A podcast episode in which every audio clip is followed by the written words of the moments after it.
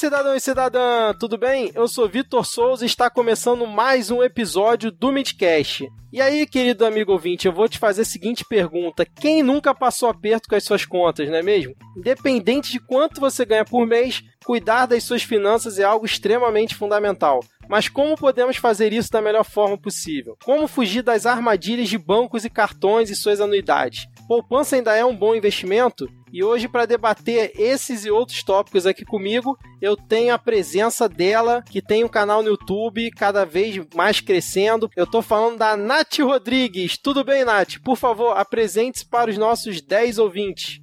Olá, gente, tudo bem? Pessoal do Midcast, tudo bem com vocês? Meu nome é Natália Rodrigues, tenho 21 anos, sou criadora do canal Finanças com a Nath, um canal de educação financeira para pessoas de baixa renda, e também eu faço colunas também no Voz das Comunidades, ensinando educação financeira de uma forma em texto, né, gente? Mas é muito obrigada, Vitor, por você me convidar aqui para falar com pessoas do podcast, que eu acho isso muito importante também, alcançar várias plataformas além do YouTube, Instagram, Twitter. E vamos aqui falar sobre um assunto que é muito importante, que é organização financeira, gente. Falar sobre bancos, falar sobre cartão de crédito. E vai ser maravilhoso, né, Vitor? Com certeza, Nath, maravilha. É, vamos ver se a gente consegue dar algumas dicas interessantes aqui para os ouvintes. Mas antes de começar a pauta, eu preciso falar do PicPay. Se você quiser ajudar o Midcast a continuar produzindo conteúdo, né, e ajudar aqui a gente nos custos mensais, basta você baixar o PicPay lá na Apple Store ou na Play Store, procurar por Midcast e assinar o nosso plano de R$ reais por mês. Nath, geralmente eu faço uma brincadeira no Midcast Política, né? Que é o nosso episódio que sai toda sexta-feira. Eu peço ou pro Rodrigo ou pro Diego falarem o que que dois reais custa menos do que o quê. Então eu vou fazer essa pergunta para você. Por, com dois reais você pode ajudar o Midcast. Dois reais custa menos do que o quê? Você consegue falar alguma coisa pra gente? Custa dois reais custa menos que uma fruta que você compra, o carro do ovo que você compra, e menos que muita coisa, assim.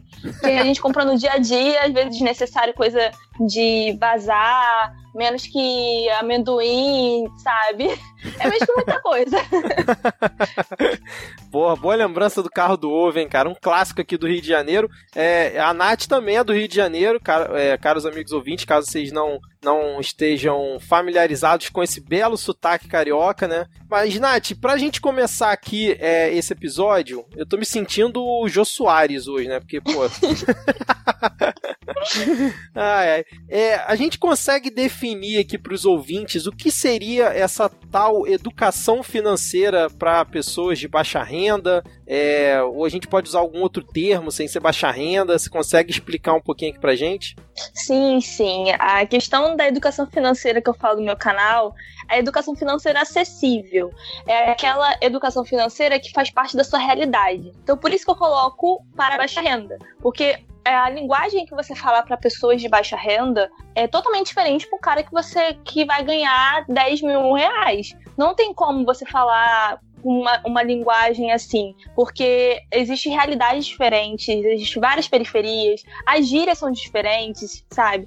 Então, uhum. a educação financeira que eu prezo é a linguagem acessível, que as pessoas entendam quando for ver jornal, quando for ler um livro, e aprendam também como funciona a educação financeira de uma forma mesmo tranquila, sem precisar entender jargões do economês, do livro acadêmico. É uma forma mais do dia a dia. Então, a educação financeira que eu prezo para fazer falar no meu canal é a educação financeira do dia a dia. Falar de inflação, por exemplo, de é, comparar lá o, o preço da fruta, um exemplo. O preço da fruta aumentou. O que, que aconteceu isso? Por que disso? É por conta da inflação. É falar de coisas do dia a dia da pessoa. Essa é a educação financeira que eu prezo assim para falar. Maravilhoso, é porque você às vezes vê, por exemplo, muito em jornal, né, na, na TV, na Globo, principalmente Globo News, é, eles, eles falam, é, às vezes, uns termos que você fica até difícil de entender, né, se você não acompanha Exato. muito né, no, no dia a dia, até porque eles, eles acham que tem outro público, mas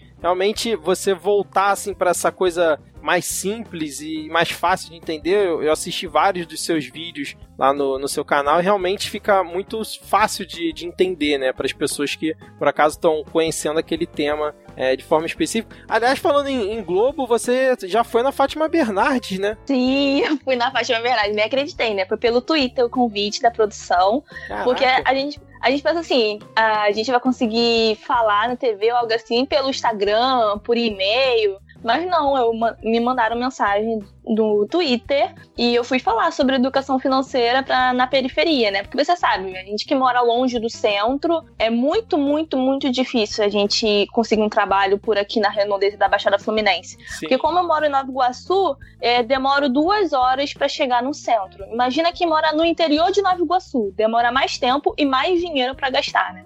Então, eu fui falar sobre educação financeira e eu nem acreditei. Eu, nossa, foi em junho, eu falei, mentira, Fátima. Nossa, conheci a Fátima, a Fátima conheceu a minha história, sabe? Eu fiquei. Nossa, foi incrível. Foi pouquinho tempo, mas eu consegui passar o que eu quero fazer com o canal a longo prazo, a médio prazo e a curto prazo. E foi maravilhoso, foi uma experiência incrível. Foi muito legal mesmo. Eu assisti, aliás, aquele outro rapaz que é de São Paulo, eu esqueci o nome dele, que também participou. Favela, favelado Investidor, Favelado Investidor. Isso, pô, o cara também é muito bom, cara. Eu gostei muito da. Na Bolsa de Valores. É. Pra quem quer aprender sobre Bolsa de Valores, é com eles aí, enquanto eu não falo, porque eu tô muito no guardar dinheiro de renda fixa, controle, eles falam muito de investimentos na renda variável. Mas eu sempre falo assim para quem me segue, para quem me acompanha, e que antes de você querer investir na bolsa de valores ou algo assim, estude primeiro, estude bastante, porque é um mercado que é muito, sabe, muito, é, como eu posso dizer, é, você perde dinheiro. Você pode agressivo, perder dinheiro. Né? Sim, é agressivo. Você pode perder dinheiro. Então, o que, que eu faço? Eu passo todo o curso possível de graça. Qualquer curso que o governo lançou, qualquer curso que seja bom, que eu escute, leio e seja bom e funciona, eu vou passar para meus seguidores. Então, é, estude bastante sobre o mercado financeiro antes de querer entrar numa bolsa de valores.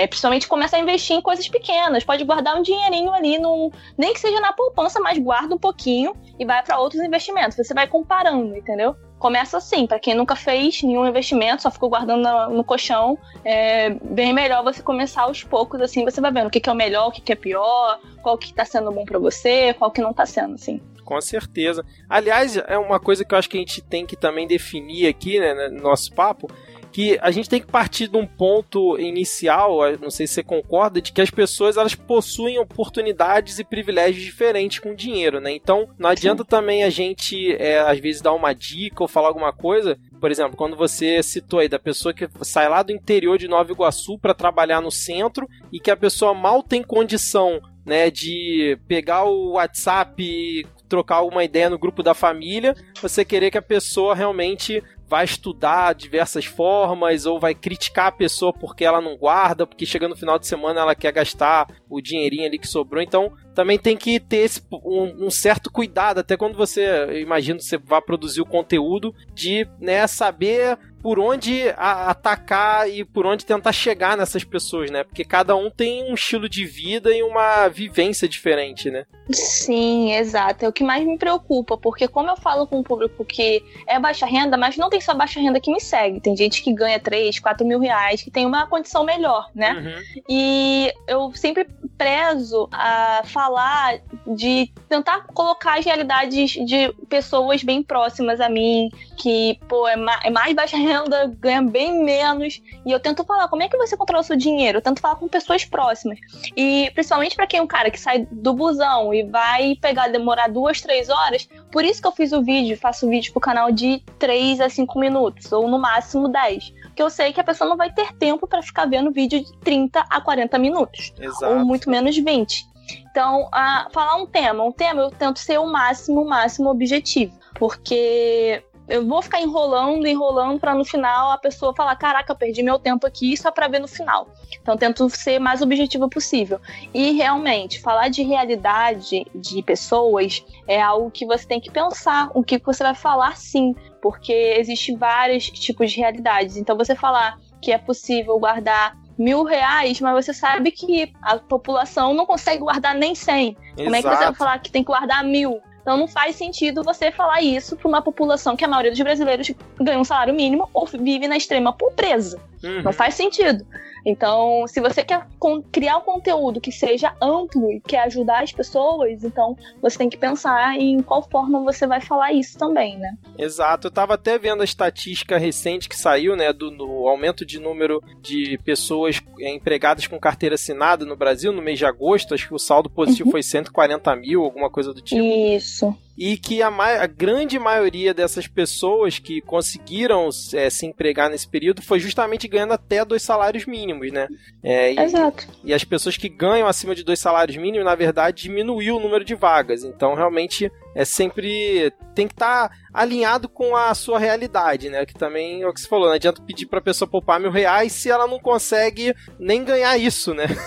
então, como é que você vai O mil reais ela tá pagando, é, dependendo, pagar tudo e não sobra nada. Ela ganha esse salário e tem que pagar aluguel, tem que pagar luz, tem que pagar água, tem que pagar um monte de coisa. E no final sobra 10 reais, ela fica feliz. E tem que ficar feliz por sobrar 10 reais, entendeu? Não é chegar e falar, ah, só sobrou 10 reais. Não é isso, não é. Tem que guardar 30% da sua renda. Não é isso. Por isso que eu não fico falando, tem que guardar 30% da renda. Porque eu sei que a baixa renda não vai conseguir guardar 30%. Uhum.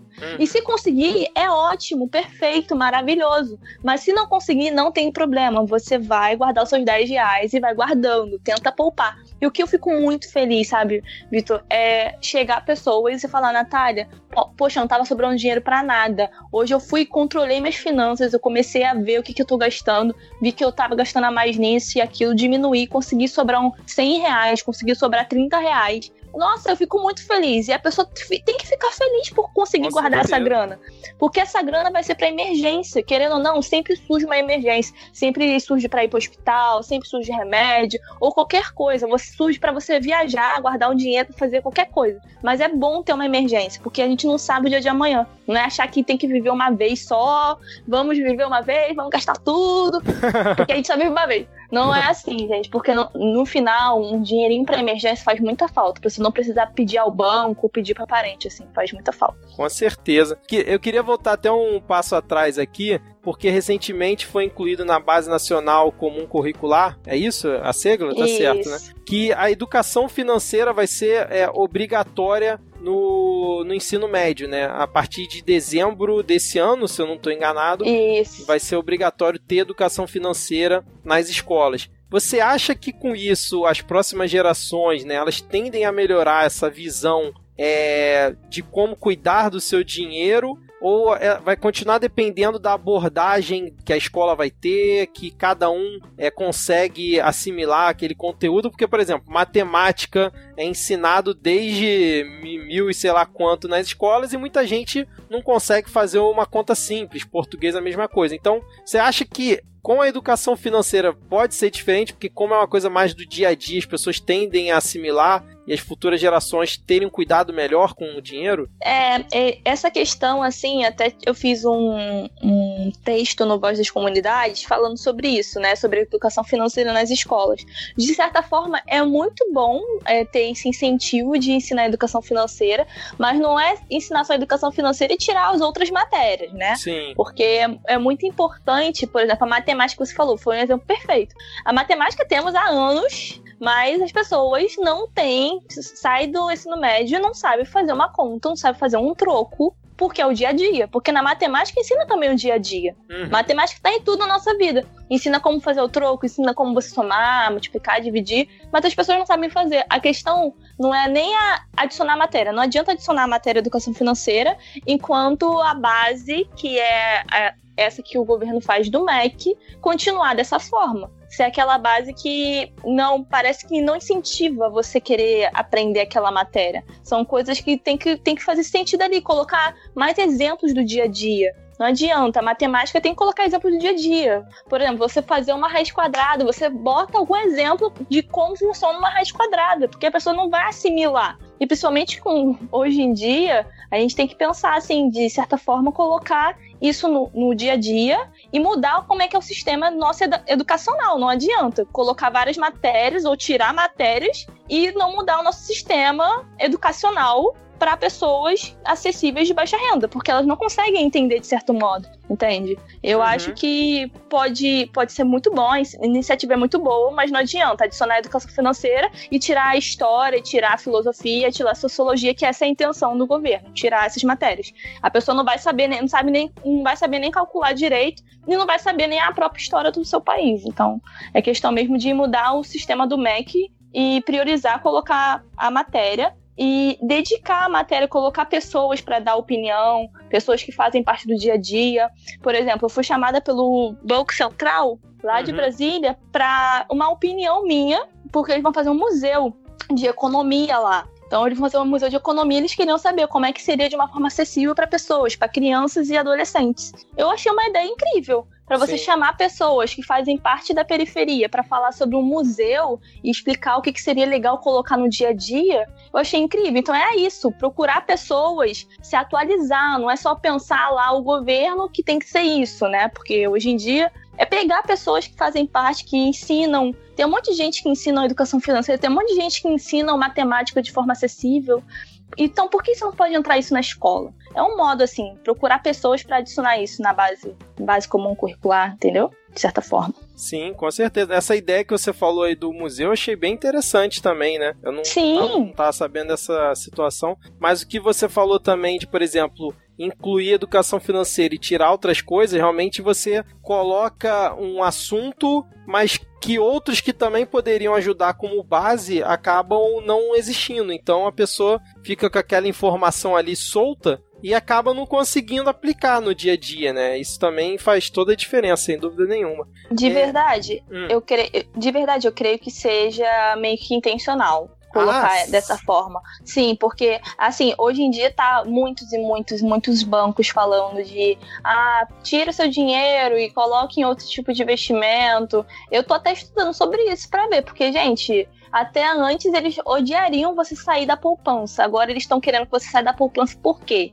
Por que querem tanto te ensinar educação financeira? Como é que o, o banco, a FEBRABAN, por exemplo, querem tanto te ensinar? A Federação Brasileira de Bancos querem te ensinar a ter educação financeira, sendo que é os que cobram mais taxas de juros para você. No é intervalo, no intervalo do Fantástico, ainda por cima, né? Com Pedro isso. Bial, não é isso?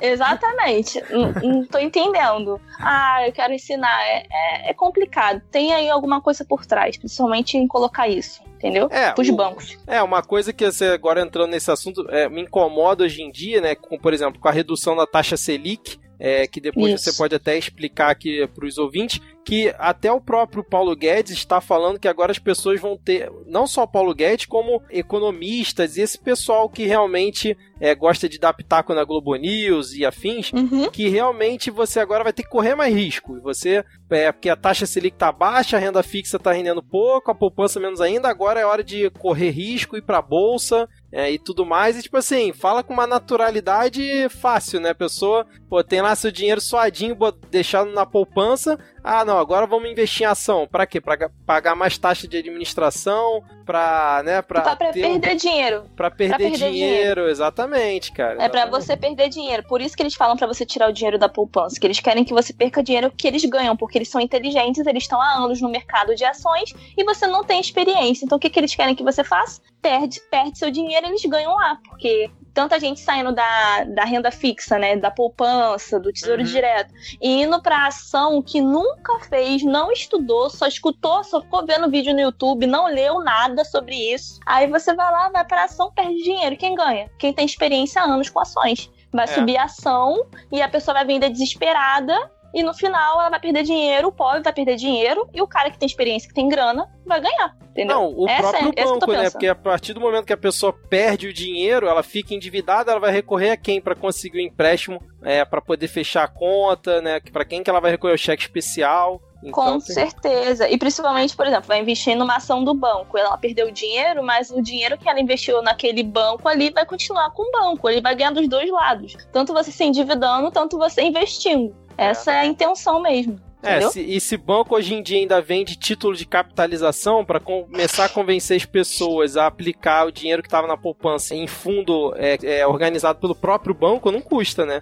Não custa. Capitalização, o pessoal tá sabendo já que não é tão bom, aí agora tem agora títulos do próprio banco ou até ações do próprio banco, e a pessoa vai perder dinheiro e eles vão ganhar fácil, porque não tem como a pessoa recorrer, entendeu? Não tem como. Ela perdeu dinheiro, ela sabe que tá passando aquele risco. Entendeu? E é o pobre que vai perder. O cara que tem experiência, ele não vai, não vai ali pra ação pra perder. Ele tem um dinheiro específico para ele perder. O pobre tem dinheiro específico para perder? É, Nossa, exatamente. vou pegar aqui 100 reais pra usar em ações aqui Vou que eu brincar. posso perder. Vou brincar, Vou aqui brincar com 100 aqui. reais.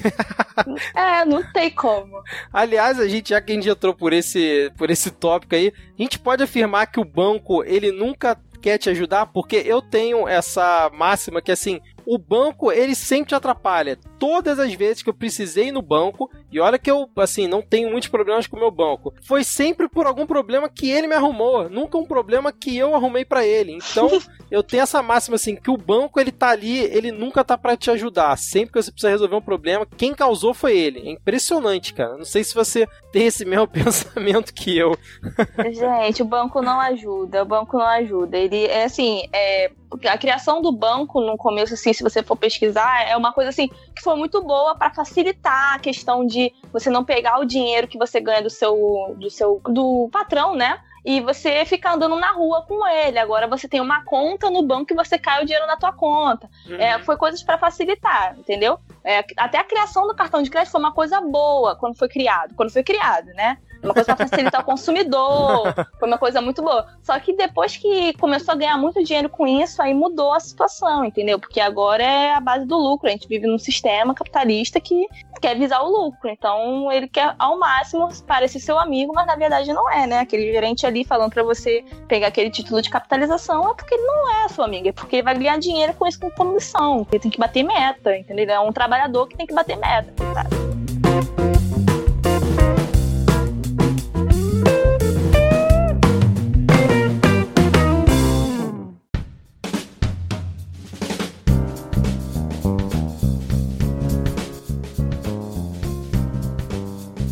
Então vamos lá, a gente já falou mal de banco, que é uma coisa sempre boa de se fazer. A gente já falou sobre a questão da inclusão da educação financeira nas escolas. Agora eu queria conversar com você um tópico que é o quão você acha importante é você criar sua planilha de gastos pessoais. É, eu queria até dar um relato é, meu aqui que eu comecei justamente a conseguir guardar dinheiro e saber onde eu estava gastando quando eu criei minha primeira, minha primeira planilha de gastos, sei lá, lá em 2008, 2009. Depois que é, eu pela primeira vez precisei usar o cheque especial é, que eu ganhava micharia, pagava faculdade, curso de inglês e tal, sobrava 50 reais no final do mês. E aí um belo dia eu entrei no cheque especial e falei assim, putz, não, a partir de agora a coisa tá feia, tá estranha, não quero mais isso pra mim. Comecei a fazer minha planilha, me reorganizar. Obviamente eu já parto é, de um local muito mais privilegiado do que muitas pessoas, apesar que na época eu ganhava menos de 500 reais líquido. É, mas enfim, mas o como você acha importante isso para a pessoa conseguir controlar os seus gastos e ter noção do, de onde tá, para onde está indo o dinheiro dela, né? Olha, é, planilha de gastos é algo que todo mundo, todo mundo deveria fazer quando ganhasse seu dinheirinho. Até ensinar isso para as crianças fazer isso, porque é uma questão de hábito, né? Porque quando a gente não tem um hábito, geralmente tem uma pesquisa que saiu do até do Serasa dizendo que geralmente os brasileiros têm o costume de só gravar as contas na cabeça mesmo. Uhum. Ah, eu sei que eu tenho que pagar luz, água, telefone, é tanto, tanto, tanto, tanto. Mas começa que você não tem controle de nada. Você vai gastando, ah, você tem que pagar isso. Só que você não anota o que você gasta no, no trem, coisa que você gasta no ônibus, às vezes tem que pagar hospital, tem que pagar remédio, você não anota isso. Você só anota, anota só anota as despesas fixas, aquela que você tem que pagar luz, água, telefone, supermercado para sobrevivência, mas esquece as despesas variáveis, aquelas despesas extras, o lazer, esquece tudo. Então, assim, colocar a planilha de gastos é muito, muito importante. Você pode fazer de várias formas. Eu vou dar algumas opções assim, aqui que é, eu comecei e agora eu tenho uma que realmente eu amo fazer. Show. Primeiramente, eu comecei a fazer no caderno. Claro, gente, é, o caderno foi muito bom pra mim, pra eu ter uma noção de ter compromisso. Só que eu sou preguiçosa. Eu fiquei, caraca, cara, tem que chegar e anotar, mas só que eu não tava conseguindo anotar, sabe o quê? Aquele amendoim tu compra no trem, comprar aquela comida que você gastou, saiu com os amigos. Eu não, não esquecia de anotar. Eu, eu querendo não, esquecia. Não vou gravar aqueles valores exatos que eu gastei, botava mais ou menos aquilo que eu gastei. Aí eu comecei no caderno.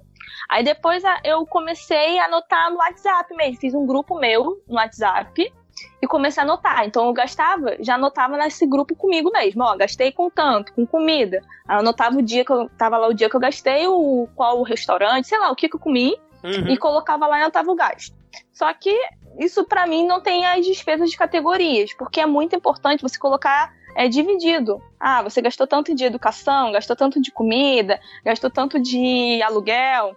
Não tinha dividido, né, no, no WhatsApp. Só tava lá o que eu gastei, mas não tinha dividido, então dava mais trabalho. Sim, aí verdade. eu fui, aí eu fui finalmente para a planilha mesmo, né, do Excel. Aí eu fiz a planilha do Excel, maravilhosa, tem até uma planilha lá no canal. Nossa, muito bom, gostei muito. Para quem é, tem costume de mexer no computador, tem um computador para mexer, é muito bom. Mas se você não tem computador e mexer no Excel pelo, pelo celular, não é bom, não é legal. Não é tão fácil assim você colocar ali e confunde com a forma.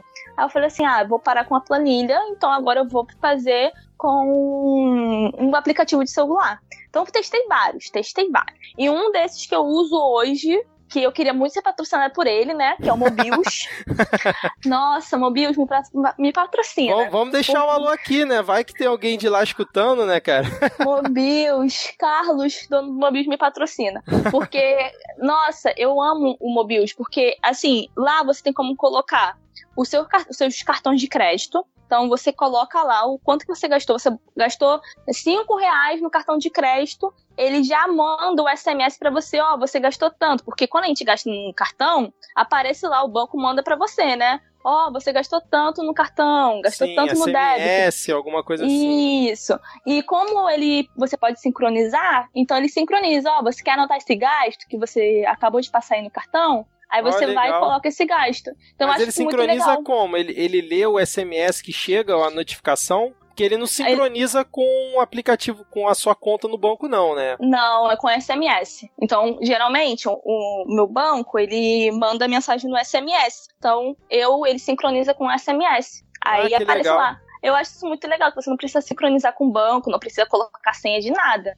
E principalmente não precisa ficar dando senha, né, internet bank ou algo assim. É só mesmo sincronizar com seus SMS e você vai recebendo. E ele te lembra: olha, você tem. anotou seus gastos hoje? Aí você, hum, vou anotar aqui. Então, eles automaticamente você coloca lá os seus gastos, você vê quanto que você tem de saldo do dia. Você pode colocar três contas, ou seja, eu tenho, eu, Nath, eu divido assim. Hoje eu divido da seguinte forma: eu coloco Natália pessoal, aí uhum. tem o uhum. Natália canal, né? Canal no Sim. YouTube, que eu tenho gastos no YouTube, às vezes eu ganho dinheirinho do YouTube. Não do YouTube em si, mas de pessoas que fazem. Igual você fez do PinkPay. Às uhum. vezes eu uhum. ganho dinheirinho das pessoas que doam. Aí eu coloco também passagem, tipo, da passagem do trabalho. Aí eu Isso é tenho é três contas. Então eu coloquei lá, Natália pessoal. Quanto que eu gastei Natália pessoal? Sair, comer alguma coisa, minhas despesas fixas, paguei internet ou algo assim. E Natália do canal eu separo, eu deixo separado. Então eu vejo quanto que eu tenho na conta do Natália pessoal, quanto que eu tenho na Natália do canal. Eu vejo quanto que eu gasto de passagem do trabalho. Porque às vezes eu coloco muito a mais, porque às vezes eu tenho que sair, alguma coisa trabalho. Então já tem essas divisões. E mostra lá tudo. Você bota lá é a questão de educação, coloca de aluguel, você pode fixar uma despesa. Então, por exemplo, você paga todo mês 100 reais de internet. Uhum. Ao invés de você colocar todo mês 100 reais lá, anotar, já coloca como fixa. Então, ele, todos os meses ele vai aparecer lá para você pagar e você espera. Você não pagou, vai estar tá lá, não pago. Eu acho muito incrível esse aplicativo, é muito incrível. Porque lá você tem como botar tudo. Tem como ele mostra também é, quanto que você economizou no mês, ah, você economizou tantos por cento esse mês, parabéns. Aí você fica motivado. Você, mas, mas economizou com base no mês anterior? Isso, com base no mês anterior. Hum, legal, Mostra para você. Eu acho uma forma muito legal, que você fica, caraca, economizei tanto mês passado, caraca, que maneiro. Mostra lá quanto você economizou, mostra o balanço mensal, o que, que você gastou mais, se você gastou mais com alimentação, se você gastou mais com saúde. Mostra, ela tem uma planilhazinha que você pode exportar do Excel. E ainda por cima você pode entrar pelo computador. Então é, é completo. Tem como mexer pelo celular, tem como você entrar no computador e mexer pelo computador as suas finanças, e tem como você exportar os seus dados para o Excel, se você quiser ver pelo Excel, ter uma noção. Então, assim, esse aplicativo é incrível. Então, começa assim, tenta achar qual é a forma legal de você fazer. Testa tudo. Porque eu sei que falar, falar de finanças e mexer com finanças é algo que é consideravelmente e é ensinado como se fosse chato. Uhum. Então, você colocar isso, começar a anotar no caderno, ai que chato, é porque às vezes não é a forma que você gosta de organizar. Talvez às vezes as pessoas. Meu pai, por exemplo, ele organiza pelo caderno. Eu não consigo mais, mas ele é, gosta é, de organizar pelo caderno. Até porque Agora, tem que somar na mão depois, pô, fala sério. ele adora, ele tem a calculadora dele enorme, ele adora, ele bota lá tudo no caderno. Então, ok, se ele tá gostando, se ele gosta, ele anota tudo, isso é ótimo. Agora, eu não gosto, eu gosto mesmo de mais tecnologia, botar tudo ali de uma vez só. Então você tem que achar a melhor forma para você. Se você gosta de anotar do caderno, na planilha, o importante é você anotar, porque depois que você anota, você vê a sua situação ali. Aí a situação pode estar boa, nossa, sobrou dinheiro, ou pode estar uma situação mais ou menos, que você vive para pagar boleto, ou você pode estar numa situação ruim, né? Que é ficar no vermelho mesmo, e mas você tem outras formas. Então, a atenção aqui é você entender o que, que você está gastando. O importante é você saber, caraca, eu gastei tanto nesse mês com isso, vou tentar diminuir.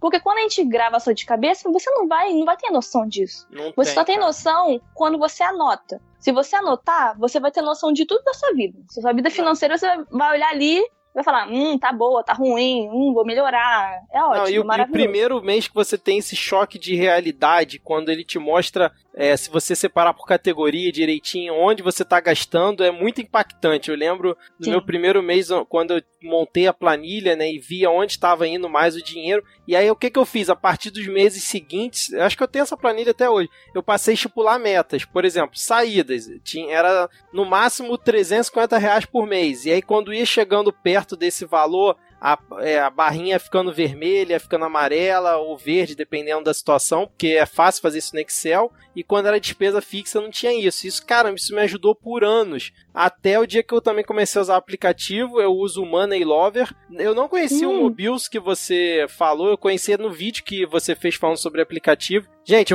tudo que a gente tá falando aqui vai ter na descrição do episódio, se você quiser clicar aí, baixar ou verificar. Vai ter também os vídeos da Nath também na descrição. Mas é, quando eu baixei o Money Lover, eu comecei a usar ali, mas o que acontecia? Eu anotava no aplicativo e depois eu ia lá e jogava na planilha, que eu fiquei apegada à planilha. A planilha, aí, né? É, mas aí realmente você tem que ter é, um senso de. Eu não, não, vou nem dizer responsabilidade, mas um senso de. De responsabilidade também, mas de. Caramba, tá me faltando a palavra. Colocar um hábito. Acho que é um Isso. hábito mesmo. É, de criar o hábito, né? De, de você se policiar, de sempre estar tá ali anotando. E Isso. aí o, o Money Lover, ele é bem no estilo do Mobius que você falou. A diferença é que acho que ele não tem essa parte do cartão de crédito. Eu também não mexo muito ele, que eu já tô tão acostumado da forma como eu uso que eu não não tento botar coisas novas. Eu boto as despesas fixas todo mês, que aí todo mês ela já vai entrando lá. E essa parte do cartão de crédito que você falou do Mobius foi, eu achei bem interessante, porque realmente o cartão de crédito ele entra como um bolo ali para mim. Não, eu não Isso, você não tem noção. Você não Exatamente. tem noção de qual categoria você gastou. Então, colocar um cartão de crédito, mesmo que você use, pelo menos você vai ver, hum, gastei tanto no cartão de crédito nessa categoria. Isso é muito bom, isso dá uma noção melhor. É, o que eu faço geralmente é criar limites, né? É, por exemplo, ah, cartão de crédito tem que gastar X nesse mês, então eu não posso passar daquilo ali. Aí eu fico controlando, porque eu uso o Nubank, eu uso muito o Nubank, o Nubank é em tempo real ali o controle, você consegue acessar fácil, isso facilita bastante, né? Uhum. Mas, mas, o Money Lover, cara, mudou é, completamente para mim, porque você tá com o celular na mão o tempo inteiro. Você faz uma compra, alguma coisa assim, você bota ele rapidinho, tipo, três cliques, ainda mais se for uma coisa recorrente que você sempre compra, você já tá ali, já salvou, já gravou e facilita bastante para você ter o controle, né? Também ele também tem essa parte de gráfico, é de você poder se separar por orçamento. Então, assim, realmente é, essa ideia de você usar um aplicativo, acho que para quem tá escutando aqui, talvez seja a forma mais fácil, né? Porque é, todo mundo tá escutando aqui provavelmente deve ter um celular. Então Sim. acaba sendo é, bastante prático, né? Mas realmente você tem que ter o foco. Principalmente o primeiro mês é muito importante, né? Ter o foco de que, ó, agora eu quero. Tô parecendo coach aqui agora, né? Agora eu quero, eu quero mudar de vida em relação aos meus gastos, quero me organizar e tal. Realmente você tem que ter organização para poder é, fazer essa evolução e você com certeza vai ver que você gasta muito dinheiro, muito não, mas você gasta uma parcela considerável em coisas que você não precisaria gastar ou poderia gastar melhor, sem dúvida nenhuma. Acho que todo mundo tem alguma coisinha onde pode dar uma melhorada. Nem que seja uns 10 reais ali da, da cerveja do final de semana, um pouco além da conta, tem como fazer um ajuste, né? Outra dica que pode ser que você falou, ah, tem como realmente diminuir os gastos, além de você colocar, estipular os gastos, como o Vitor falou, é estipular, colocar mais ou menos quanto você quer gastar no mês. Se você vê, hum, gastei demais por quê? Qual é o motivo que eu gastei demais? E outra coisa, se você quer cortar alguma, não é cortar, mas sim diminuir uma despesa, é você, por exemplo, se você não fica todo dia, você trabalha de segunda a segunda e você não fica o dia todo em casa, por que você não liga para o seu plano de TV a cabo, um plano de internet que você não usa todo dia e você pensa, pensa em diminuir aquele plano? Que às vezes você não fica o dia todo em casa, você vai ficar pagando plano de TV por quê? Não faz nem uhum. sentido, né? É. Não é fácil você é, diminuir esse custo e você falar com a operadora. Se você viaja bastante, se você tem bastante viagem, você pode ligar. Né? Você liga para sua operadora de internet, de TV ou até de luz e pede para desligar a luz naquele dia Aí desliga a luz naquele dia e até aquela tal dia que você vai voltar e você vai diminuir os gastos naquele, daquela semana que você ficou sem estar lá em casa, na sua casa. Então são formas, por exemplo, de você diminuir os custos sem precisar você cortar é, o cafezinho, por exemplo. Você não precisa fazer isso. Você é. pode diminuir o custo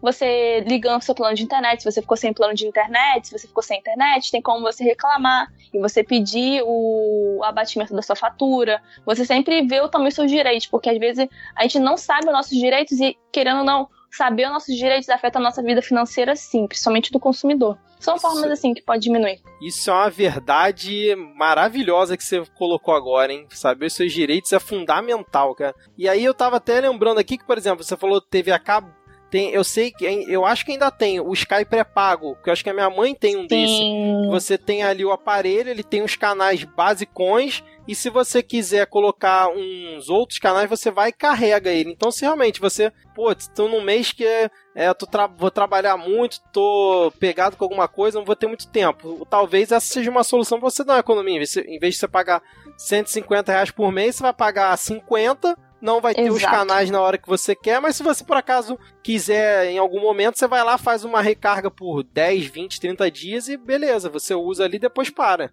Exato, a mesma coisa com o telefone. O telefone, se você paga uma conta do telefone, sendo que você fica mais no Wi-Fi. Para que você vai pagar o 4G direto? É mais fácil você ter um pré-pago. Quando Isso. você for usar para fora, você usa o pré-pago, usa o dinheiro do pré-pago. Agora você fica o tempo todo no Wi-Fi. Para que você vai ter um plano de 50 reais? É um modo de economizar. Eu, por exemplo, tenho pré-pago hoje. Eu pagava uma conta de 50 reais, sendo que eu não utilizava, ficava mais no Wi-Fi. Falei, não faz sentido eu pagar para ficar o 4G em casa. 4G é ter que ficar na rua. Na rua, às vezes, eu fico com internet no Wi-Fi. Aí eu fui e fiquei no pré-pago. Economizei 50 reais. 50 reais. Às vezes eu coloco 10 reais, 20 reais. E com o PicPay, nossa, maravilhoso. Eu ganho nossa. 10 reais de volta e PicPay é muito bom, dinheiro. né, cara? Eu indico para todo mundo o PicPay. Usem PicPay. Você quer ganhar dinheiro? Use PicPay, gente. É, eu acho que eu vou, vou eu vou deixar é, o código aqui na descrição do episódio também. Vou mandar o meu código de convite. Você manda o seu também, Nath. Quem quiser entrar no PicPay e ainda não tiver, entra com o nosso código, ganha 10 reais de cashback e depois ainda pode ajudar o Midcash aqui no nosso plano de 2 reais e ajudar a Nath também, se quiser mandar um dinheirinho lá para ela para poder bancar os custos lá do, da produção do canal dela. Acho que é uma boa, Nath. O que, que, você acha? Maravilhoso. Arroba Nath Finanças aí no PicPay, ó, gente. Vamos lá, bota sua arroba também aí embaixo, ó, na descrição. É muito bom, gente. PicPay eu quero fazer muito. Até posso fazer até com você, cara. Um vídeo sobre isso, sobre dicas de organizar o PicPay. É muita dúvida sobre isso e é muito bom. Nossa, maravilhoso. É uma dica também, ó. Utilize o PicPay para você fazer seus pagamentos e ganhe dinheiro de volta, um cashback. Exatamente. A, a gente, talvez a gente já pode começar a dar umas dicas aqui É, eu queria falar de cartão de crédito. Não sei se você quer comentar alguma coisa, dar alguma dica sobre cartão de crédito, mas é que você falou da questão do PicPay, eu, eu, eu tenho algumas coisas aqui para comentar. Mas cartão de crédito, você quer falar alguma coisa? Por exemplo, pessoa pagar anuidade de cartão de crédito hoje em dia, eu acho que é um, uma temeridade, né? Eu considero quase um, um absurdo. Um absurdo, cara. Me dá, me dá começa a me coçar quando alguém fala que tá pagando anuidade no cartão. Não, não, não façam isso mais em 2019. Não tem essa necessidade mais, né? Não tem. E muito menos pegar e tem que gastar 100 reais por mês para não Nossa. ter anuidade. Isso não é um precisa mais. Não vou nem falar do banco. Não vou nem falar é, do banco. É um, banco, Mas... é um banco que, que é vermelho aí no. no. no... Enfim, vamos lá. Mas fala aí, Nath. Então, a questão do cartão de crédito, gente, é tem até um vídeo no canal disso, de como controla o cartão de crédito. A primeira coisa é, para que você quer cartão de crédito? Você quer para comprar alguma coisa que é muito, porque geralmente a gente que é pobre, a gente quer comprar uma coisa que o quê? A gente não tem dinheiro para pagar agora, a gente quer comprar parceladinho porque a Sim. gente não tem dinheiro para pagar à vista. OK. Agora, qual é a forma que você quer fazer? Tudo você quer passar em 12 vezes sem juros? Não pode. Porque se você passar em 12 vezes sem juros, isso está comprometendo o seu orçamento. Então a primeira coisa é, tenta colocar no máximo umas 3 vezes sem juros, 4 vezes sem juros. Se for alguma coisa que você quer muito e é 12 vezes, pode colocar, mas você tenha é, ciência que isso vai comprometer seu orçamento. Então você sabe que aquilo ali, é, você não tem ainda aquele objeto. Você vai ter depois que você quitar aquela dívida. Aquilo ali, o cartão de crédito, é você é uma dívida a prazo. É, é uma dívida. E o juros está é sempre embutido. Quando falar ah, tá sem juros, é porque o juros está embutido já no preço, né? Já está embutido já no preço, por isso que você vai pagar. Então, se você parar para pensar, se você pagar à vista no dinheiro, você vai ter desconto. No cartão de crédito você não tem desconto. Então não é sem juros, é porque já está incluso lá os juros. Então, uma forma de você é, controlar o seu cartão de crédito é, primeiramente, cadastrar isso no aplicativo, você saber o que você está gastando no seu cartão de crédito, não parcelar tanto, só parcelar coisas que é, tipo, necessário mesmo, não tem jeito, tem que parcelar. E fazer perguntas mesmo, para quê? Eu preciso pagar isso no cartão de crédito? Tem como eu esperar um pouco para pagar, juntar um dinheiro e pagar à vista? Porque às vezes é uma coisa que você tem que esperar, por exemplo, a Black Friday, que vai vir agora. Você pode, é, se você quer comprar tanto uma coisa na Black Friday, você podia juntar desde janeiro essa grana se pudesse, entendeu? Dependendo da situação. Então você pergunta: é necessário? Eu posso esperar para pagar isso à vista? Eu realmente preciso disso agora? É fazer essas certas perguntas para você não se endividar, porque a maior taxa de juros, uma das maiores, é do cartão de crédito e do cheque especial. E que as pessoas mais se endividam é o cartão de crédito e o cheque especial. Uhum. Então, você se endividar com cartão de crédito, virar uma bola de neve, é estipular um gasto, porque hoje em dia nos cartões, assim, nos aplicativos, tem como você estipular um, um limite. Mesmo tendo um limite de dois mil reais, é um exemplo, você pode estipular para gastar 300 no mês. Sim. Um exemplo. Ao invés de você gastar os dois mil, porque você não tem dois mil, você ganha o salário mínimo. Para que você vai gastar dois mil? Você vai ficar o quê? Endividado. Você vai ficar endividado, você vai ficar lá desesperado, vai virar uma bola de neve, e talvez um crédito que seria legal para você ter uma casa, para você ter um carro, que você gostaria de ter, não vai ter por conta desse nome, que vai ficar sujo por conta de um cartão de crédito que às vezes gastou, às vezes, mil reais e ficou com o nome sujo por causa de mil reais, entendeu? Então é uma forma é estipular os seus gastos, botar, colocar mesmo limite no cartão de crédito. Você pode gastar, mas uma dica legal é gastar, se passar no cartão de crédito, passa no PicPay. Não é patrocínio, não. Queria muito patrocínio no PicPay. Pô, queria mas... muito também. Mas, por exemplo, se você for pagar o seu, seu.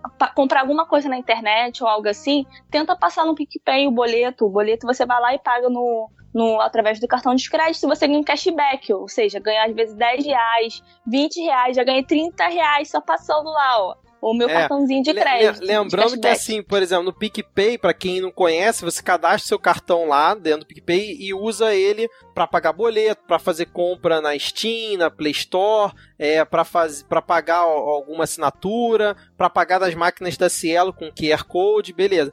O boleto que a Nath falou, você vai pagar o boleto, ele vai te cobrar uma taxa de 2,99%. Dependendo do boleto, vale a pena, porque, por exemplo, se você pega um dia que vira e mexe de mão notificação, hoje está com cashback de 20% limitado a 20 reais para você pagar um boleto. Se você já tiver com aquele boleto perto para pagar ou no dia dele, você pega, paga ali no PicPay, você vai ter o desconto da. Dependendo do valor do boleto, obviamente. Você vai ter o desconto ali daqueles juros que eles vão te cobrar 2,99, mas às vezes o cashback que você vai ganhar. É maior é maior do que os juros, ou seja, você vai ter um desconto, é, entre aspas, naquele boleto, vai cobrir os juros que eles vão te cobrar e ainda vai receber um cashback. Aí depois você usa aquele dinheirinho que sobrou ali, 10, 15 reais e usa para pagar o almoço, usa para comprar alguma coisa que tem a máquina Cielo, ou para pagar algum amigo. É bem interessante essa prática mesmo. E o legal, um exemplo que eu coloquei, é, tava esse negócio de receber é, uma, pagar alguma coisa até 50 reais e ganhar 20%.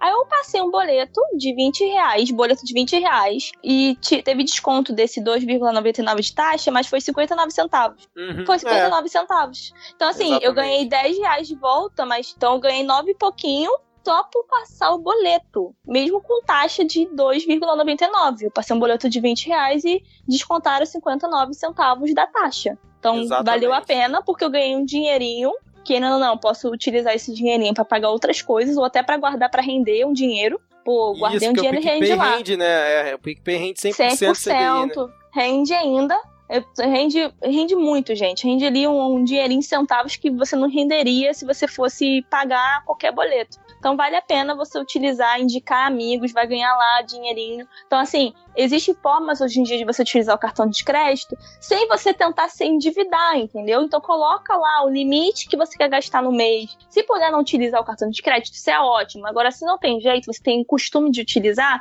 vai diminuindo aos poucos o limite Coloca um limite mesmo para você gastar. Porque no final ele compromete seu orçamento no mês. Imagina, tu trabalha o mês inteiro, tá assalariado, para no final ir metade do seu dinheiro para cartão de crédito. É, metade do seu dinheiro. É frustrante, porque você trabalha o mês inteiro suado. Nossa, caraca, vai, cair, vai cair meu dinheiro lá na minha conta, vou tomar lá uns litrão. Nem tem como tomar um litrão, tudo que você gastou foi tudo para cartão de crédito. E ainda é. por cima, o que, que você acontece? Vira um ciclo vicioso. Porque você gasta o seu cartão de crédito e você tem que gastar de novo, porque você pagou a sua fatura, mas você tem que tá sem dinheiro. Gastou, pagou a fatura e tá sem dinheiro. Aí vai ter que usar o quê?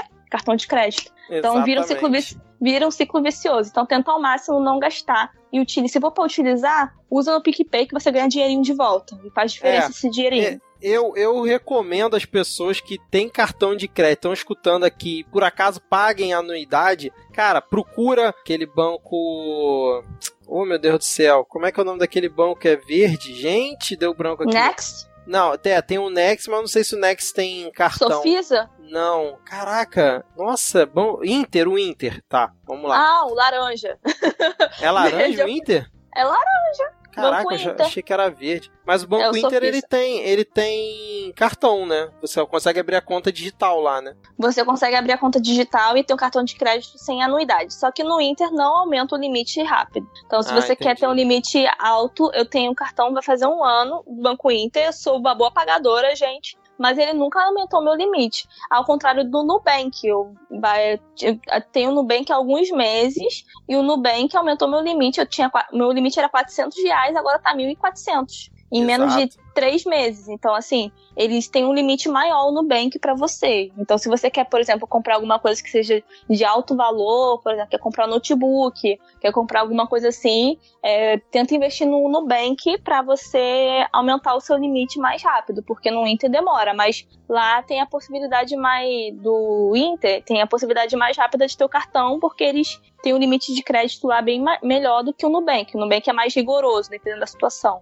Mas é, fora e... isso, não, e o Nubank, o aplicativo é muito bom, você consegue regular o limite, igual a Nath falou, né? De, por exemplo, você tem dois mil reais, mas você pode botar que só pode gastar 500 e chega ali ele não passa. O Inter eu não conheço, mas o Nubank é muito bom. Tem também agora o C6 Bank, que é um banco novo que está surgindo e você também pode abrir a conta digital lá, ele, você também vai ter cartão. Eles estão dando agora até tag para você botar no carro, para você passar no pedágio e eles tão, não estão cobrando mensalidade, acho que é para sempre. Então, por exemplo, para quem usa muito, passa por pedágio e tal, talvez seja uma boa alternativa. Você que lindo! Tem é, você só tem que ter o dinheiro na conta, porque quando a tag passa, ele não debita do cartão de crédito, debita da sua conta, né? Então tem essa pequena diferença, mas ele não te cobra mensalidade. Tem um outro também, por exemplo, que é o Veloy, que é um que eu uso, que ele também tá com. Quando eu assinei, tava 18 mensalidades grátis. Então você só paga realmente o valor do pedágio, né? Que você já vai já ter que passar, e aí você não precisa pagar a mensalidade, depois vem debitado no cartão de crédito. Mas assim, se você tem um cartão paga anuidade, cara, para agora mesmo, vai procurar o Nubank, vai procurar o Next, vai procurar o Inter, vai procurar o C6 Bank, procura qualquer banco digital, o do Flamengo lá, o BS2, procura qualquer um desses. É, para abrir a conta é fácil, não tem tarifa, você vai ter TED Cinco limitado. Cinco minutinhos você vai ter TED limitado, é, DOC, você não vai pagar transferência e ainda vai poder ter um cartão de crédito sem anuidade. E aí você depois vai vendo é, como é que vai ficando ali o seu o seu limite, né? Não se apega a cartão de crédito de banco, pelo amor de Deus, cara. Só porque ele te deu um limite de 6 mil reais, mas ele cobra tarifa de 100 reais por ano para você. Exatamente. Não adianta de nada. Exatamente. Você tá pagando para ter um cartão. certo eles te, te pagarem um cartão para você, porque você tá gastando ainda com eles. Então, é. é. bem legal você utilizar um banco sem tarifas que é, é internacional o cartão. Os cartões são do Mastercard também, internacional. E a conta corrente também é inadmissível você também gastar com com conta corrente, porque tem bancos é. digitais que são gratuitos, que você não precisa gastar com conta corrente. A gente falou mal de banco, mas a gente falou de certos bancos aqui agora digitais que são bons, sim, sim. que vale a pena, entendeu? A gente pode falar, fazer uma crítica com o sistema dos bancos, mas a gente vive num mundo que a gente tem que utilizar um banco para a gente fazer uma transferência, por exemplo, fazer qualquer coisa na nossa vida, pagar alguma coisa. Exatamente. No Nubank que a gente falou mesmo, o cartão dele funciona como débito hoje em dia, né? Você tem a no conta agora. Tem Até três a... meses. É, aliás, ouvintes, se vocês é, por acaso não tiverem, por exemplo, e quiserem, ah, pô, eu queria um convite. Quando você manda um convite para uma pessoa, a análise de crédito deles é um pouco diferenciada. Então, se você não tem o Nubank, tá pagando unidade, não quer, manda lá no Twitter, no arroba podcastmid, ou no da Nath, que é o arroba Nath Finanças, não é isso, Nath? Isso, isso. E pede um convite, se você for o caso. Boa, me ajuda aí, me manda um convite pro Nubank ou pro qualquer outro que vocês tiverem aí, que eu quero fazer meu cartão, quero parar de pagar anuidade pro banco. Entra em contato com a gente que a gente ajuda também, né não, Nath? Exatamente. Vamos, vamos diminuir isso aí. Vamos pegar esse dinheiro que está utilizando para pagar banco, vamos utilizar para guardar dinheiro para você mesmo viajar, alcançar seus objetivos aí que a gente quer utilizar nosso dinheiro para aproveitar, né? A gente não vive para pagar boletos, né, gente? É. Não, esse vai ser o episódio que mais tem jabá e não tem nenhum patrocínio aqui, cara. Impressionante. Quer ver um outro que eu queria falar aqui? Eu gosto muito desse tema. Agora entrou na, na área que eu, que eu, que eu gosto de, de utilizar. Por exemplo, é, o Melius. Você conhece o Melius, Nath? Conheço, conheço. É muito bom também. Então, ele é fantástico, né? Pra quem não conhece o Melius, você tá lá no ponto frio, em algum site que você vai comprar aí o e-commerce, Amazon, vou dar um exemplo da Amazon. Tá lá na Amazon, se você faz seu cadastro no Melius, é, é de grátis, é de grátis, ó, é de graça. Vai lá melius.com.br, você faz teu cadastro, instala lá um, uma extensão no navegador e ele vai ficar monitorando. Entrou na Amazon, ele diz, ó, aqui tem 10% de cashback. E aí, se você ativa lá a sua extensão, você vai faz a compra na Amazon, né? Pagou, ele vai registrar que você fez a compra por, aquele, por aquela janela e vai gerar um cashback em até, sei lá, 30, 60 dias, depende da loja. E aí ele entra nessa sua conta lá do Melius. Então a cada compra que você faz, você tem cashback. E às vezes eles estão com cashback de 30, 40%, dependendo da loja. Então, tipo, às vezes você já faz compras online, pô, dá uma olhada lá no Melius, vê se tem cashback, e às vezes você consegue 3, 4 reais de cashback, já é alguma coisa, né? E aí você consegue acumular lá naquela conta e depois você faz o resgate a partir de 25 reais para sua conta corrente. E o melhor, o Nath, sei se você também conhece, eles têm um cartão agora do Melius, que é junto com o Banco Pan, é, que eu tenho também, que aí você, além disso, você tem cashback em qualquer compra que você faz em qualquer maquininha. Você tem 0,8% de cashback, 0,8%, e dependendo se a loja for parceira, 1,8%. Então... Que isso, que maravilhoso, não sabia não. É, você tem esse cashback, então você fala, pagou a. É, comprou, passou no restaurante lá, pagou 50 reais de conta, 30 reais de conta, vai ter uns centavinhos lá que você vai ganhar de cashback caso você use o cartão lá do Melios. E parece que o PicPay vai ter também, o PicPay Card, que vai dar, segundo eles, 5% de cashback em qualquer compra. Nossa, que sonho, meu Deus do céu, coisa Exatamente. maravilhosa, né? Então, ouvinte, tem dica aqui para tudo quanto é lado aqui que vocês quiserem. Nenhuma patrocina a gente, infelizmente. Patrocina nós, gente, patrocina. Não, vai, vai, vai vir, vai vir, vamos ter esperanças aí. um outro também que eu gosto que é o AMI da Americanas, que você também pode pagar boleto por lá. É, e eles não te cobram taxa. O melhor do AMI é isso. O AMI ele não te cobra taxa para pagar boleto, diferente do PicPay. Mas a, o grande vantajoso dele é quando você passa Americanas, que te dá 10% de cashback quando você paga na loja física. Ou Submarino também. Lá. Submarino também, verdade. Mas, o, o Nath, agora pra gente ir caminhar mais aqui pro final, que a gente, papo rendeu, hein? Já tá aqui um bom Verdade. tempo gravando, tá muito legal o papo. Eu queria perguntar para você se poupança é investimento. Então, essa pergunta que todo mundo me fala. Gente, poupança não é um, um investimento, sendo sincera, não é um investimento mas é uma boa forma para quem nunca começou e nunca investiu nada. Não é uma coisa que todo mundo fala que é péssima, é ruim. É, não é tão bom, mas você vai saber que isso não é tão bom quando você conhecer outros investimentos. Então, você que nunca fez, nunca investiu em nada, nunca guardou, nunca guardou dinheiro, você começou a guardar na poupança, ok, você está cansado da poupança, você viu que não rende muito, aí você vai para um tesouro direto. A do Tesouro Direto você vê, hum, não tá rendendo tanto. Aí você vai para um outro tipo de investimento, vai para CDI, LCI. É assim, a questão é que a poupança não é um investimento, é, é, existem outros tipos melhores, mas eu não vou ficar abominando a poupança porque, é, querendo ou não, ela é, não é tão boa, mas ela, para quem não sabe, nunca começou, se puder começar com de algum lado, comece da poupança, deixa um dinheirinho na poupança e compara com outro investimento no tesouro direto, tá perdendo medo. Porque o problema da gente de investir é o medo, né? Tem medo de, de guardar e de perder. é, porque a gente não tem o que, não tem o que guardar, né? Então perder já é ruim, péssimo. É péssimo Sim. perder.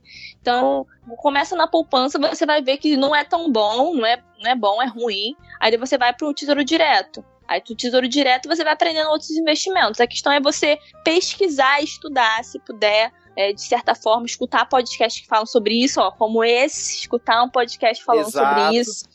Entendeu? Consumir conteúdo para depois você é, estudar outros tipos de investimento. Mas ela não é um investimento.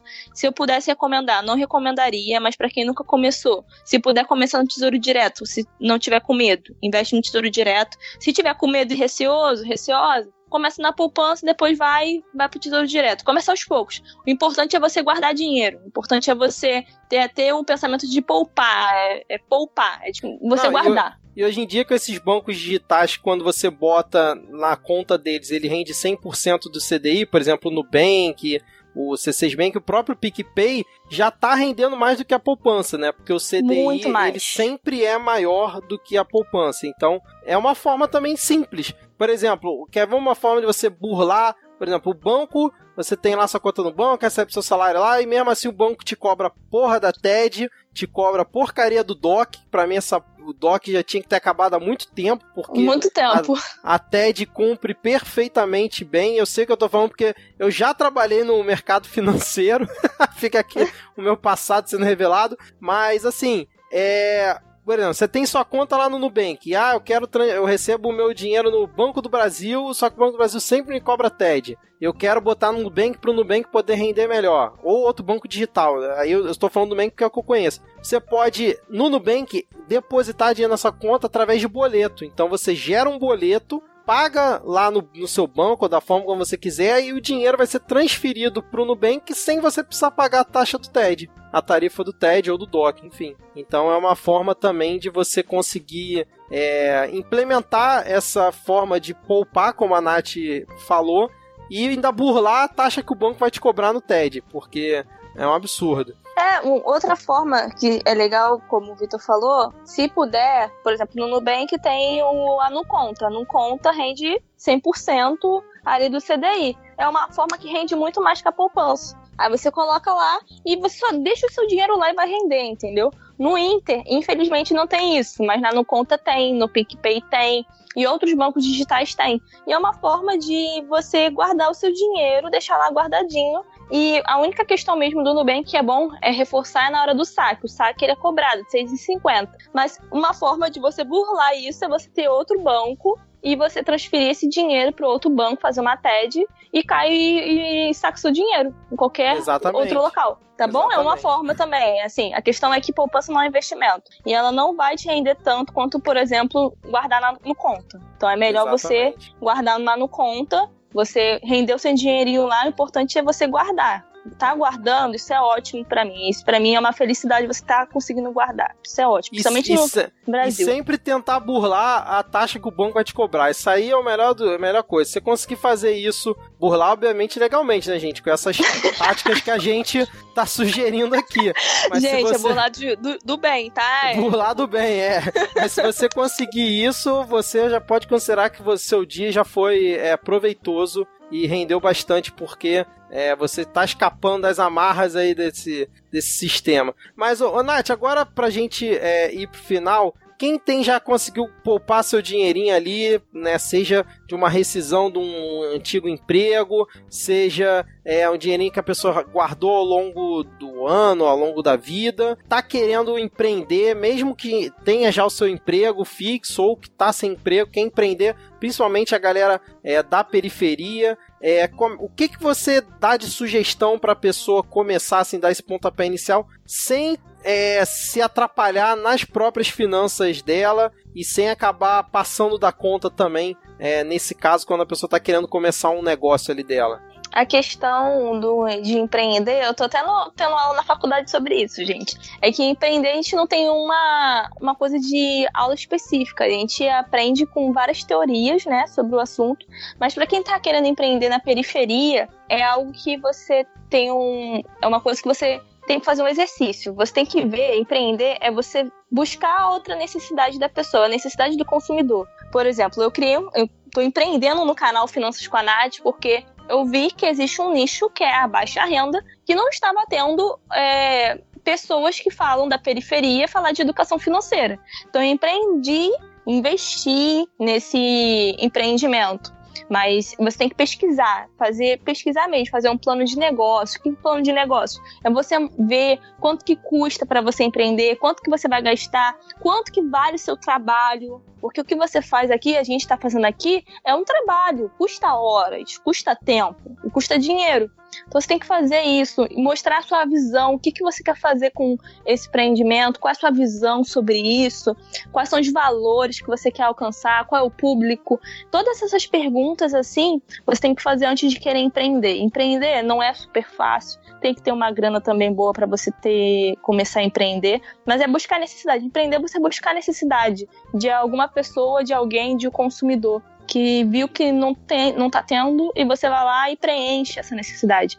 A gente cria, são criadas empresas para atender nossas necessidades. Então, para você empreender, pesquisa bastante. Tem no Sebrae. O Sebrae tem muitos conteúdos muito bons, gratuitos, de como empreender no, no local, principalmente na periferia. Eles mostram de uma forma muito acessível, de como você pode fazer passo a passo, como fazer seu plano de negócios, como ver contratos, porque você tem que ter contratos, como formalizar a sua empresa que você quer abrir, qual é o objetivo dela, qual é o segmento. Então, assim, empreender é você pesquisar e você atender a necessidade assim, das pessoas, do seu consumidor que você quer alcançar. Das pessoas mesmo, no caso. Maravilha, Nath. É, hoje está sendo uma aula aqui para os ouvintes e na faixa, hein? Porque os ouvintes não estão. a ser quem está apoiando no PicPay, né? Que está literalmente ajudando a criação desse nosso conteúdo, mas que aula que está sendo aqui, é, com várias dicas, várias é, sugestões, muito bom, Nath. É, assim, a, a gente já cumpriu tudo que estava aqui na, na, nossa pauta. É, eu não sei se você quer fazer alguma consideração final, mais alguma sugestão, alguma dica. Você tem mais algum tópico aí que você queira destrinchar aqui para os ouvintes? É, eu queria falar com seus ouvintes é que vai, tá, vai dar tudo certo para vocês que querem começar a empreender, vai dar tudo certo para vocês que querem começar a guardar dinheiro, investir. Coloque seus objetivos e divida em metas. É um, uma dica que eu dou para vocês. Coloque todos os seus objetivos que você quer alcançar. Você quer viajar, você quer comprar um carro, você quer comprar uma casa. Divida esse meta. Quanto que custa a sua casa? Quanto tempo você quer pagar essa casa? Você tem quanto para você disponibilizar? Somente agora que vai vir o FGTS aí que está sendo liberado. Verdade, verdade. É, é uma coisa que é muito importante aí para quem para quem tem conta poupança na Caixa, o FGTS vai ser liberado ainda esse mês todo, tá bom?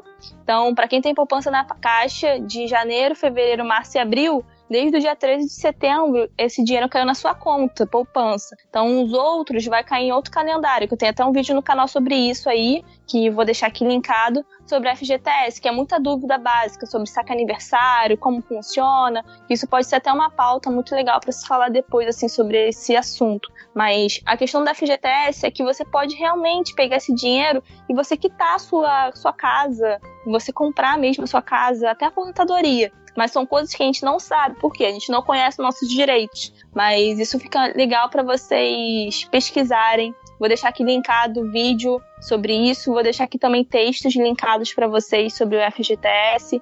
Pesquisem, é, não deixem de estudar. Educação financeira é algo muito importante. É, gostaria de agradecer o Vitor por, por me convidar, porque demorou, demorou, mas a gente conseguiu pra gente gravar porque é algo muito legal para ter outras pessoas conhecerem assim educação financeira de uma forma diferente, falar de uma forma acessível. Eu sei que eu só tenho 21 anos, gente, sou um bebê aqui, né, falando, mas assim, com estudando na faculdade, fazendo curso, buscando o máximo conhecimento, eu senti a necessidade de ensinar isso para pessoas que são do meu lado, ao meu redor, não ficar só na universidade. E quando você sai da universidade, sai da nossa bolha e vai para outros locais falar, ensinar, ou até aprender mesmo, que a gente aprende todo dia, é algo incrível. Então, falar de educação financeira, falar com seus ouvintes aqui sobre educação financeira é algo incrível para mim. Gostaria muito de agradecer a você por, por vocês também estarem escutando a gente, porque foi muito bom, muito, dar, muito bom aprender e dar muitas dicas sobre isso.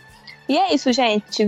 Conheça os seus direitos, estudem bastante educação financeira, se inscrevam lá no canal, arroba Nath Finanças no Twitter, Finanças com a Nath no Instagram, no YouTube também Finanças com a Nath. Vamos aí destrinchar e vamos ficar pobres, mas pelo menos vamos ganhar dinheiro, entender? vamos burlar essas coisas aí que a gente perde muito dinheiro. E é Exatamente. isso. Exatamente. é aquela vez, não, sou pobre, mas sou limpinho, né? Sou pobre, mas eu sou organizado com as finanças, né, cara? Exatamente. Sou pobre, mas não fico devendo Serasa, hein, gente? Exato.